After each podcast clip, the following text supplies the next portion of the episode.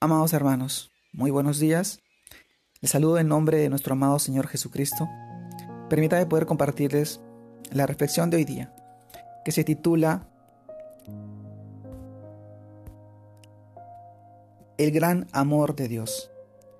Y esta vez encontramos este texto en el libro de Efesios, capítulo 1, versículo 4 y 5, que nos dice, Pero Dios, qué rico en misericordia por su gran amor con que nos amó, aun estando nosotros muertos en pecados, nos dio vida juntamente con Cristo. Por gracia sois salvos. Efesios capítulo 1, versículos 4 y 5. Amados hermanos, el gran amor de Dios.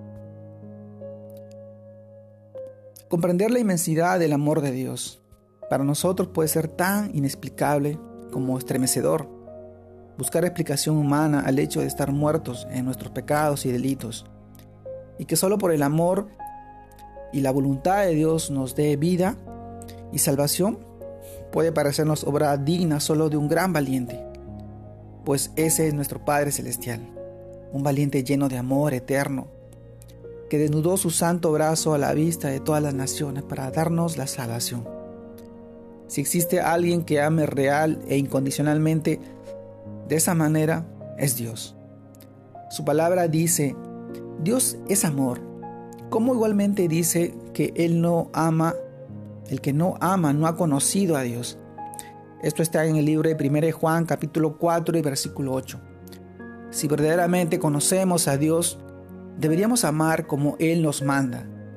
Amados, si Dios nos ha amado así, debemos también nosotros amarnos unos a otros. 1 Juan capítulo 4 versículo 11. Amar al prójimo y al enemigo, al que me bendice y al que me maldice, al que me ama y al que me aborrece. Amar sin condición, sin excepción. Amados hermanos, realmente hemos recibido tanto amor y nosotros solo se debería haber reflejado eso y mucho amor, el amor a Dios, a los demás, a nosotros mismos, amados de Dios. Si no podemos quedarnos cortos en entender el gran amor de Dios, que no sea así, en aceptarlo, para posteriormente reflejarlo en nuestras acciones, en nuestras decisiones, en cada actitud que reflejemos. El gran amor de Dios no distingue, no hace sección de personas. Todos estamos abiertos a su amor, a llegar a Él. Y esto es a través de nuestro Señor Jesucristo. Hoy en este tiempo yo te animo y te invito a que puedas recibir de ese gran amor, esa bendición.